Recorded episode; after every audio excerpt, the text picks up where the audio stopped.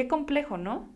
Pasamos nuestra vida buscando ser alguien y en realidad lo único que teníamos que hacer era ser nosotros mismos. Siempre, después de la tempestad viene la calma. La luz aparece y disipa la oscuridad. Esa oscuridad de pérdida de sentido y de fe. Epifanía. Esa revelación que nos muestra la verdad. Aquella verdad absoluta que se encuentra solo después de ordenar el caos que cada uno llevamos dentro y que nos conducirá a la verdadera plenitud. ¿Te atreves a descubrirla? Aprender a vivir nuestra vida un poco más despacio. ¿Cómo vivir despacio si vivimos en un mundo tan acelerado? Un mundo que nos exige, que nos pone altas expectativas sobre las cosas que nos indica a cada momento que estamos perdiendo el tiempo, que deberíamos estar haciendo una u otra cosa. Perdiendo realmente lo esencial de la vida, que es ser, simplemente. El merecer solamente por existir. En este tema de merecimiento muchas veces el hacer está en el creo que tengo que hacer demasiadas cosas para merecerme ser una persona importante. Hay un proceso que me encanta que desde que empecé en el tema del coaching, creo que fue el primer taller que di, que es un proceso ser, hacer, tener. Muchas veces la sociedad en la inconsciencia nos, nos enfocamos solamente en el tener ese resultado.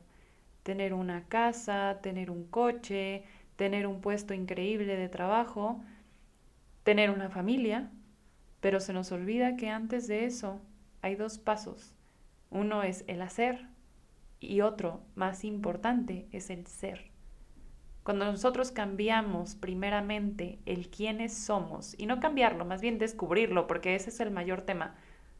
Cuando buscamos la plenitud, que es ahora uno de los capítulos que acabamos de grabar, cuando buscamos la plenitud, lo que estamos buscando realmente es volver a conectar con lo que somos de verdad más allá de los miedos, más allá de las limitaciones, más allá de las cosas que te han limitado hasta hoy para ser la persona que realmente estás llamada a ser. Qué complejo, ¿no? Pasamos nuestra vida buscando ser alguien y en realidad lo único que teníamos que hacer era ser nosotros mismos. Dale, repita esto porque de verdad es la lección más grande que te puedo compartir en todo este proceso, en todo este camino que he estado recorriendo estos años, me doy cuenta de eso, que el día de hoy lo único que me doy cuenta en realidad es que yo estaba buscando volver a ser quien fui desde un principio. Y que claro, en el proceso muchísimas cosas suceden que te dicen, no, no se puede. ¿Por qué? Porque te has ido creyendo tantas cosas has ido, desarrollado has ido desarrollando tantas creencias a lo largo de la vida que muchas veces llegaste a perderte, a perder tu esencia, el quién eres como persona, porque pienso que requiero ser como tal o cual persona. ¿Por qué? Porque la sobreinformación que vivimos hoy en día, las redes sociales que nos hacen constantemente compararnos, nos hace pensar que quienes, somos no es suficiente. Entonces, ¿para qué me preocupo por ser yo? Porque de todos modos no la voy a armar. ¿Y si entendiéramos todo lo contrario? Y si entendiéramos que detrás de esas pantallas hay personas igual que tú, igual que yo, sufriendo, teniendo retos, eh, cuestionándose cosas. En las redes solo vemos cierta parte de. Es un engaño, y ni siquiera me voy a decir que es un engaño de las personas, es un engaño de la pantalla, porque la pantalla solo te muestra una dimensión. No podemos ver todas las dimensiones de las personas, que esto ya te lo he compartido en otros episodios, pero bueno, esto es lo esencial, que vuelvas a buscar el quién eres como persona y desde ahí aprendas a vivir un poco más despacio la vida. Hace unas semanas me escapé a La Paz, yo soy de Guadalajara, y pues esta la verdad es que para mí resulta una ciudad bastante acelerada de repente y necesitaba, sin saberlo, un break mental. De verdad está tan saturada de cosas, de planes, de situaciones que requería manejar para mi vida, que me compré un vuelo y pues me fui a La Paz. Tengo una amiga que está viviendo ahí desde hace un año, entonces decidí irme y tenía mucho tiempo queriéndome ir solamente a escribir. Estoy escribiendo un libro que próximamente les estaré compartiendo, ya que esté listo, pero mi propósito esencial de ese viaje era irme a escribir mi libro. Tenía un año con ese pensamiento en la cabeza y no se dio irme un mes a escribir, pero dije, bueno, 10 días perfectamente alcanzo a utilizarlo para lo que quiero. Cuando llegué allá, el primer día de verdad no me pude parar de la cama hasta las 12 del día. Las 12, o sea, la una de Guadalajara. De verdad, abría los ojos y me volví a dormir. No podía. O sea, era tanta tal vez mi, mi carga emocional, tanto mi estrés, mi fatiga emocional y mental y espiritual y en todos los sentidos, que de verdad necesitaba ese descanso. Pero cada que me despertaba, había una parte de mí, una vocecita que me decía, tienes que estar escribiendo. Y aquí es cuando pienso, ¿qué jueces tan grandes llevamos dentro? O por lo menos yo tengo una, uff. A veces digo que me gustaría tener un jefe, pero luego digo, si yo soy la peor jefa conmigo, yo me negreo, o sea, no, no, no, o sea, de verdad, supero a todos los jefes mala onda que puede haber, yo creo. Desde aquí es empezar a observar cuáles son las voces que generamos de alguna manera en nuestra cabeza. Y aquí quiero comenzar a hablarte acerca de un tema que con el que me he enfrentado en este tiempo que es acerca de los introyectos. Alguna vez había escuchado el término, pero no sé, como que realmente nunca le puse tanta atención como ahora. ¿Por qué? Porque también entendí que cuando tú te pones a perseguir tus sueños, también te confrontas a ti mismo y te vas dando cuenta de ciertas cosas que estaban en lo más oculto. Hay un ejemplo que me gusta poner cuando yo hablo en temas de desarrollo personal y el cómo conocerte como persona, que es literal un iceberg. Imagínate un iceberg donde, como tal cual en la película de Titanic, ¿no? Em, el capitán solo alcanzaba a ver la punta del iceberg, eso que salía del agua. Pero todo lo que había abajo logró dañar el Titanic de una manera increíble, pues hasta que se hundiera, ¿no? Entonces, me hace pensar el cómo ciertas cosas y patrones de comportamiento que tenemos día a día solamente son la punta del iceberg que alcanzamos a ver de nosotros mismos. Creo que en cuestiones psicológicas dicen que esa punta del iceberg es solamente, no sé, creo que el 3, 7%, no estoy segura. Solamente ese es el porcentaje que tú alcanzas a ver en tu actuar de todos los días, el que alcanzas a notar de quién eres como persona. Obviamente a medida que te vas conociendo, logras bajar un poco el agua del iceberg y conocer de dónde vienen, cuáles son las raíces.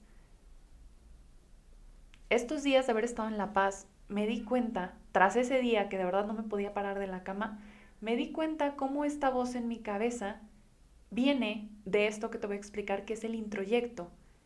Hay veces que cuando éramos niños o en el desarrollo de nuestra, de nuestra juventud, escuchamos tantas veces algo que se reafirmó con acciones que nos hizo pensar que yo era de cierta manera. Por ejemplo, mi mamá es una mujer muy activa. Todo el tiempo anda de aquí para allá haciendo cosas y deshaciendo y se levanta temprano y era un, un activismo demasiado intenso. Y hoy, que yo como comienzo a hacer las paces con quien soy yo como persona, me doy cuenta que, a ver, a mí me gusta más la tranquilidad. La verdad, a mí me gusta dormir tarde. Pero es algo con lo que lucho todos los días. ¿Por qué? Lo del introyecto se refiere a, hay verdades que yo me compré en su totalidad. Y no estoy hablando de mí, estoy hablando de quien sea. Hay, hay, hay cosas que nos vamos creyendo tanto y de tal manera que empezamos a hacerlo parte de nosotros. Por ejemplo, si a un niño le dicen, oye, eres tonto, y luego alguien más se lo demuestra de otra forma, el niño desde que está pequeño se empieza a creer eso como si fuera una verdad. A esto le llamamos introyectos. Oye, eh, cualquier creencia puede generarse así. Y puede crear un introyecto. Por ejemplo, si hablamos en temas de dinero, que es un tema tan común, y sobre todo creo que en Latinoamérica, no, no sé qué es lo que sucede en relación a las creencias de dinero, pero si yo creo, porque vi en mi familia que es muy difícil conseguir dinero, ¿qué crees? Lo traes tan impregnado que por más que tu esencia te llame a ser una persona abundante, vas a buscar la manera de crear y de replicar la historia de tu familia. Porque aquí viene algo que alguna vez a mí también me dijeron que son como las lealtades. Yo tengo que ser leal a mi familia, entonces yo no puedo ser diferente, entonces pues yo también me quedo pobre. Yo también digo que me cuesta hacer dinero a pesar de que las cosas me han demostrado que no es así. Y que yo estoy llamado a la abundancia, pues no, porque de cierta manera me voy a poner trabas para seguir la misma línea de mi familia, para poder seguir perteneciendo, porque creo que también en otro capítulo ya les había hablado acerca de eso. El ser humano por naturaleza busca pertenecer. Entonces, revisa cuál es la historia, qué es lo que hay dentro de tu familia que te hace pensar que tienes que ser esa persona de tal o cual manera. Ese es el error más común que tenemos. El no cuestionarnos, el no atrevernos a entrar en nosotros mismos para saber qué es lo importante para mí.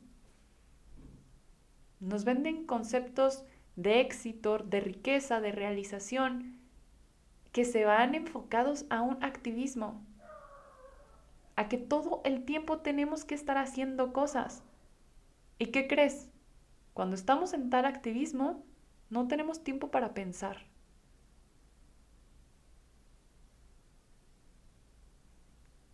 Saben que yo siempre los invito al silencio, que es la verdad a mí la herramienta que más amo, más me funciona y más he practicado en los últimos años, porque en el silencio he encontrado esas respuestas.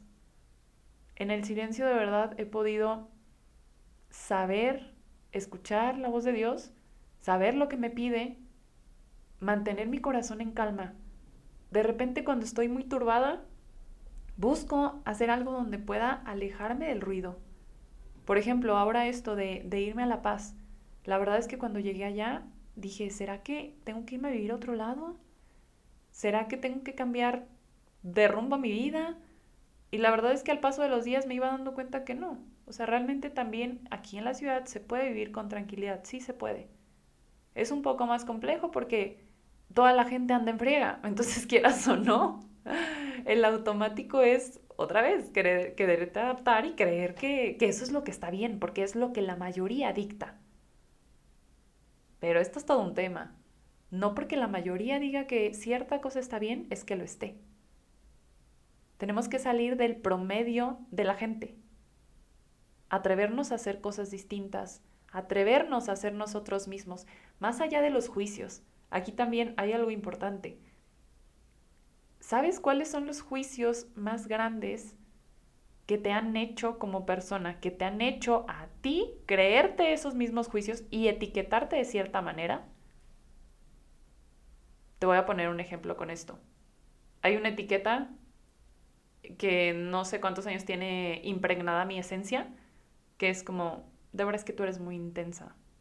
Y yo lo escuchaba tanto que de verdad yo pensaba que ser intensa era malo. Y me acomplejaba y decía, no, pues es que, pues sí, a lo mejor tengo que ser más tranquila, tengo que hacer esto, tengo que hacer el otro. O, Débora, ya enfócate. Que creo, creo que esto ya se los he compartido, pero ¿enfocarme en qué?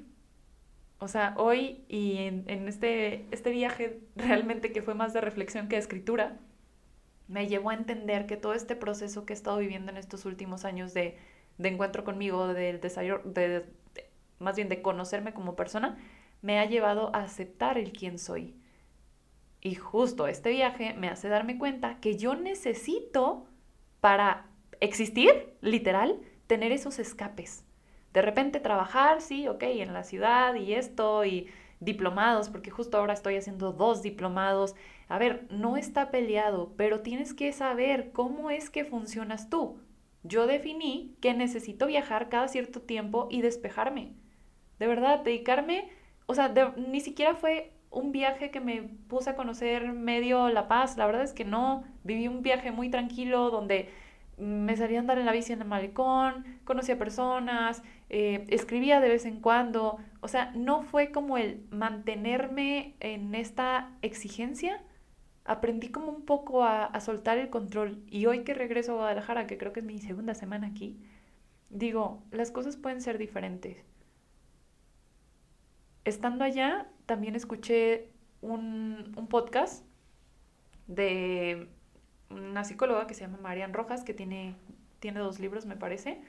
Uno es el de cómo hacer que te pasen cosas buenas y el segundo es de la persona vitamina.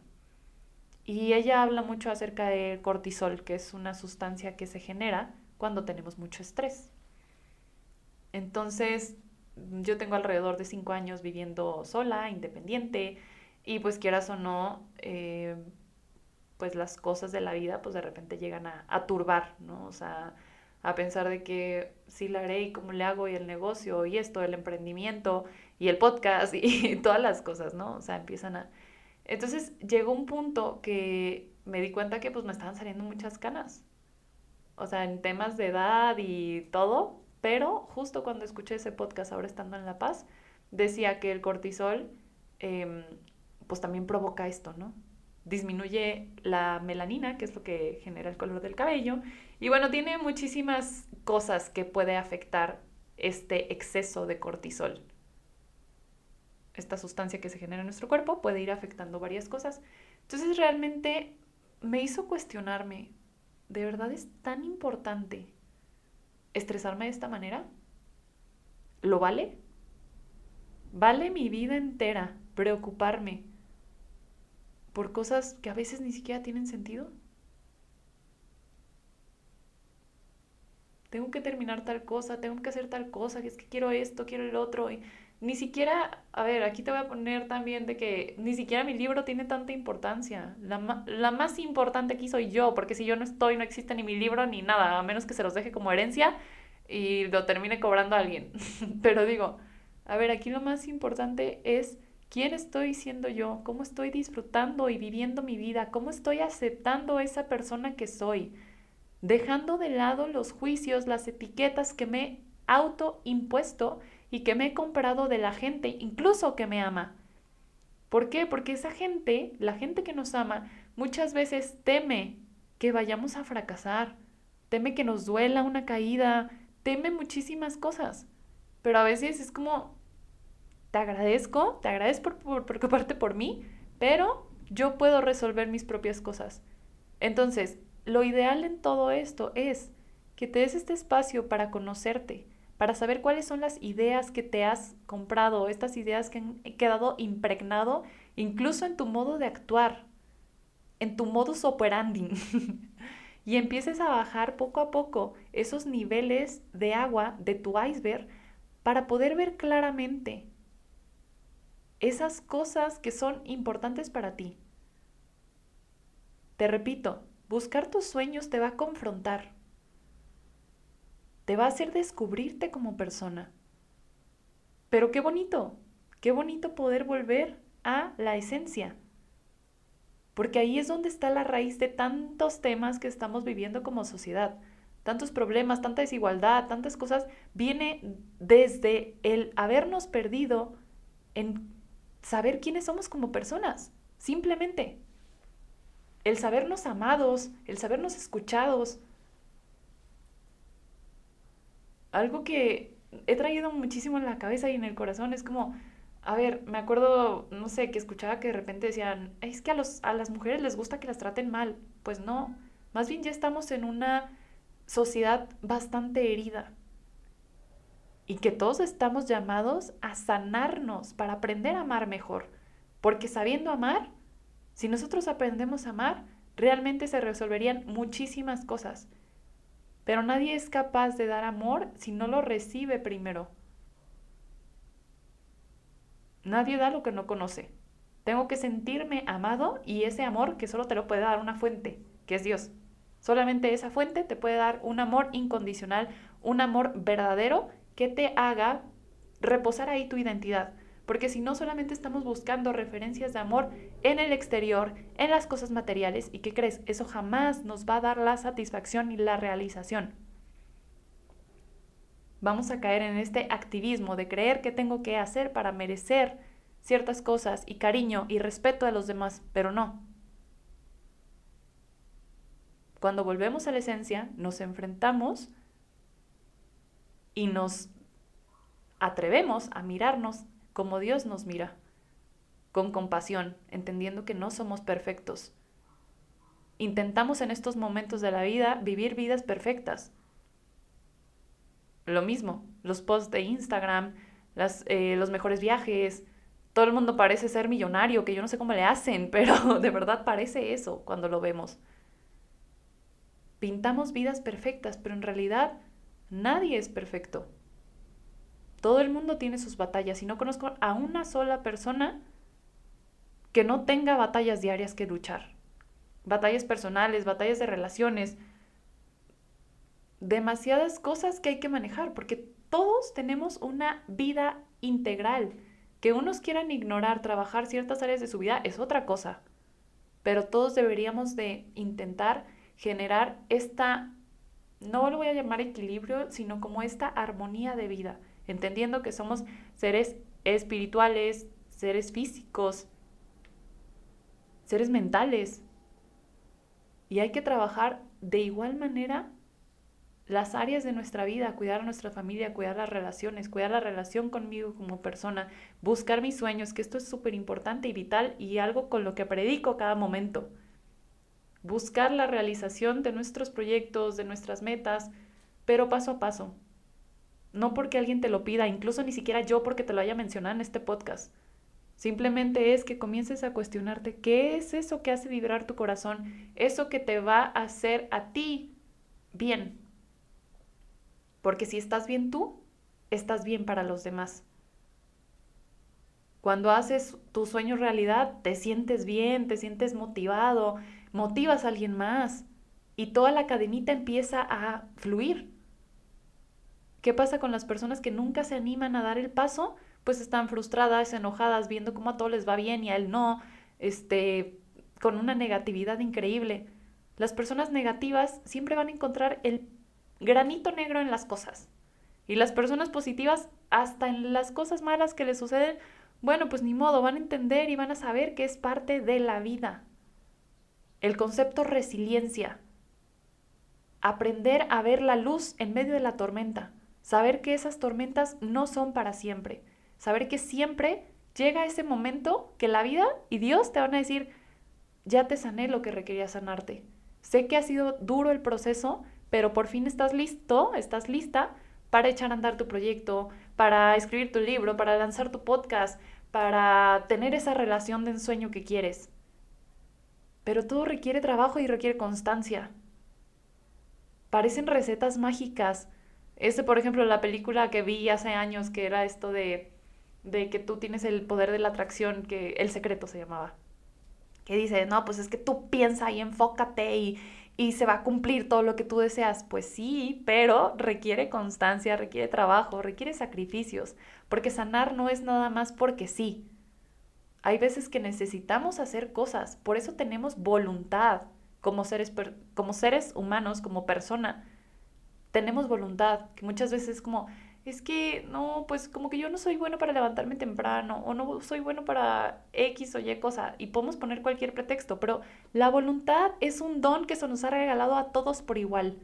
Todo depende de qué tanta resiliencia has estado desarrollando en estos años, porque creo que sí hay personas que lo tienen más desarrollado, no sé si por su historia de vida o por, no sé, algún día estudiaré sobre eso, pero me hace pensar el cómo, pues todos estamos dotados de las mismas capacidades. Solamente es la determinación y muchas veces lo que te hace moverte. A veces estar en el, literal, estar en el hoyo es lo que te hace querer salir de él. Es como haber tocado algo tan profundo que ya no tienes de otra. Solo te queda irte para arriba o quedarte ahí, chillando. ¿Qué es lo que eliges tú hoy? Toma con coraje tu voluntad y dile, I'm sorry, pero necesito hacer lo que requiero hacer. Y es un poco contradictorio, ¿no? Te dije al principio que no viviéramos solo en el hacer, pero en esta parte yo me refiero a hacer lo que tenga que ver con tu proceso. Si el día de hoy necesitas salirte de vacaciones, necesitas descansar, necesitas empezar tu proyecto, o sea, solo cada uno sabemos en qué punto estamos. Lo más importante es que obedezcas a tu ser. ¿Qué es lo que te pide hoy? Te invito también a que lo busques en la oración, claramente, evidentemente, en la oración, en el silencio, porque es mucho más fácil. Y eso te lo digo yo, de verdad, comprobado, de años, de años que yo llegué a un punto que dije, Dios, yo ya no sé qué hacer con mi vida, hazlo tú. Y de verdad, yo no era tan apegada a Dios en ese entonces. Y al día de hoy me doy cuenta, por ejemplo, hoy es martes 26 de julio y justo ayer 25 fue día de Santiago, del apóstol que fue a evangelizar a España. Y pues eh, el camino de Santiago, evidentemente, el camino de Santiago de Compostela, si no han escuchado acerca de él, los invito a que lo busquen Em, pero evidentemente él es un representante de este camino que hay que recorrer en la vida y que a veces no es fácil y te vas a encontrar retos, pero que cada día tú tienes esa habilidad para afrontar cualquier cosa que se te ponga en el camino. En el camino de Santiago de Compostela, todo el camino está marcado con flechas que te indican por dónde ir. Hay flechas y hay conchas que tú vas siguiendo literal como un caminito, ¿no? Como en la película, en el cuento de Hansel y Gretel, ¿no? Que vas, vas siguiendo por dónde caminar. En la vida, pues a veces no es tan evidente, pero cuando tú tienes una voz de apoyo, cuando tienes a Dios en tu vida, cuando tienes algo más que te guía, que es tu espíritu, ahí es cuando puedes caminar con un poco más de certeza, sabiendo que, pues sí, tal vez las cosas no sean tan fáciles, tal vez los miedos van a seguir apareciendo, porque son naturales y son de seres humanos, pero hay que irlos venciendo poco a poco para poder acercarnos más a ese nivel de perfección que no es el que el mundo nos ha vendido. Ese nivel de perfección es a perfeccionarnos en el amor, aprender a amar más y mejor todos los días, porque solo con eso podremos hacer una sociedad distinta. Solo desde el amor podemos crear cosas lindas, amar a los demás, aceptarlos con su historia, perdonar, porque cuando yo conozco la historia de alguien, soy capaz de verlo con compasión y no con lástima, que son cosas muy distintas. Así como Dios nos perdona absolutamente todo, nosotros también tendríamos que tener esa capacidad. Que bueno, no somos Dios para perdonar, a veces cuesta mucho más trabajo, pero es algo que debemos de tomar como por, por convicción y por querer liberarnos a nosotros, a veces nos toca hacer este trabajo de perdonar, irle quitando piedritas a nuestra mochila para poder caminar más ligeros. Entonces ya solamente para cerrar, me gustaría que te quedaras con esto, que pienses acerca de estos introyectos que te comparto, cuáles son esas ideas que han quedado tan arraigadas en tu mente, en tu consciente, en tu inconsciente y en tu corazón, que te han dicho que no puedes ser esa persona que estás llamada a ser que te han dicho que no puedes hacer tal o cual proyecto, tal o cual cosa, tal o cual relación. Cuestiónate. El día de hoy justo eso te dejo de tarea, que te cuestiones para saber hacia dónde estás caminando, hacia dónde quieres ir y sobre todo qué es lo que está pidiendo Dios de ti. Nos escuchamos la próxima semana. Gracias por acompañarnos en este episodio. Si te gustó, ayúdanos a compartir en tus redes sociales también a compartírselo a alguna persona que crees que le pueda funcionar. Y no olvides seguirnos en podcast.entropía en Instagram. Nos encantará leer tus dudas, sugerencias, comentarios o aquel eco que este episodio haya traído a ti. Recuerda que puedes escucharnos cada jueves y puedes seguirme en mi Instagram personal como dev con Nos escuchamos la próxima semana. Chao, chao.